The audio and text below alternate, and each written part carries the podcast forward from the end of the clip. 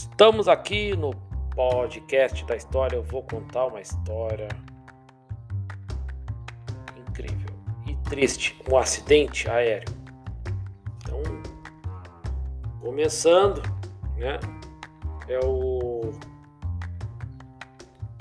eu vou começar a contar um triste é, acidente aéreo milhares de pessoas. É. Pode-se ver que todo acidente aéreo é triste. Então, começando, às 8h27, a rotina monótona ali da vila, perto do aeroporto, foi brutalmente interrompida.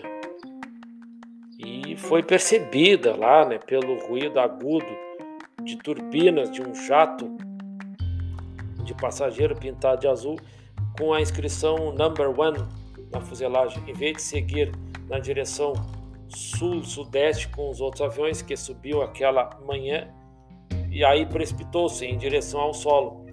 E quase raspando o quintal da de uma casa que com uma, um susto horrendo uma senhora tomou um susto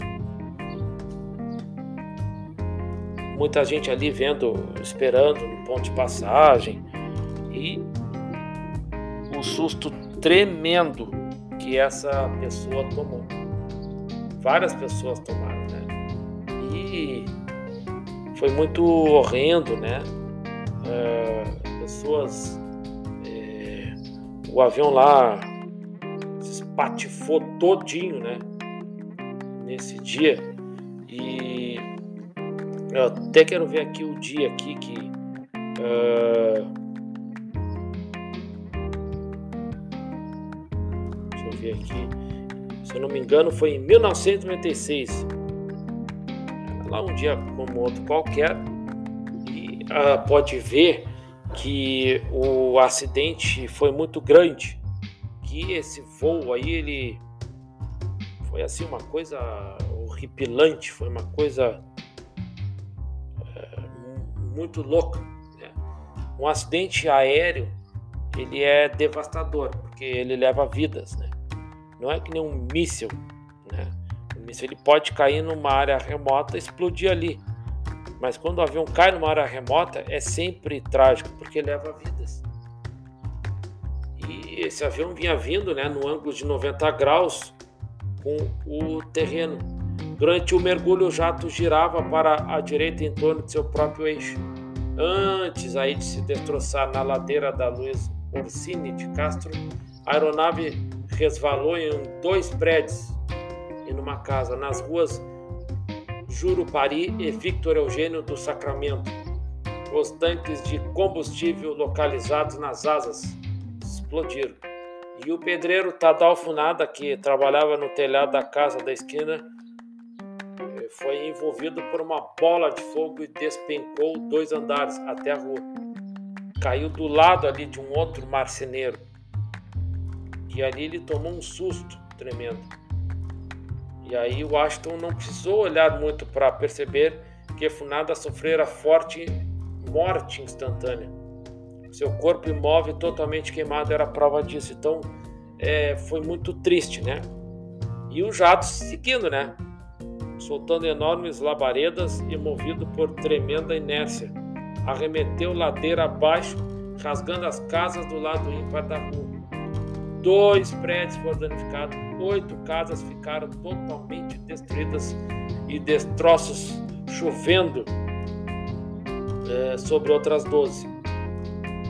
Terror se espalhou pela Luiz Orsini. A turbina ali do lado esquerdo desprendeu da fuselagem e caiu sobre o telhado de, de, um, de uma das casas. Um dos três conjuntos do trem de pouso entrou pela parede do quarto onde tinha um casal que há poucos minutos estava ali já não estava mais. E aí foi no, isso aí foi no momento da colisão, né? A outra turbina pôs abaixo o, tel, o telheiro da garagem achatou um Lotus novinho e matou um, um cãozinho ali. Ele ficava ali, né? É, que fuçava ali na, na, na calçada próxima. E a cauda do avião caiu na parte dianteira, meu cachorro ali, ó. E a parte dianteira da casa, ao lado de número 65, também foi atingido. O, no número, aí, tem ali o número 77, caiu também, né? E aí o combustível incandescente derramou-se por todos os lados, iniciando vários focos de incêndio. Além do Lotus, outros sete carros foram destruídos. Tinha até cocaína dentro do avião, no pacote, que também caiu, né? E aí, ali o number one J.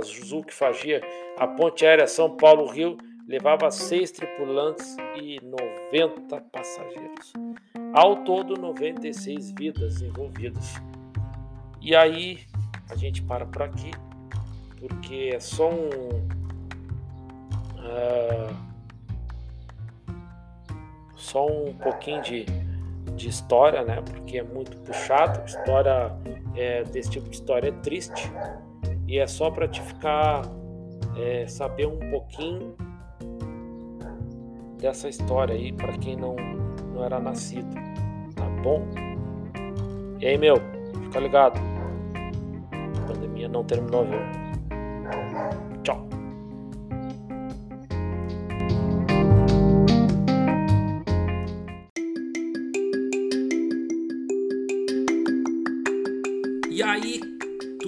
Da agência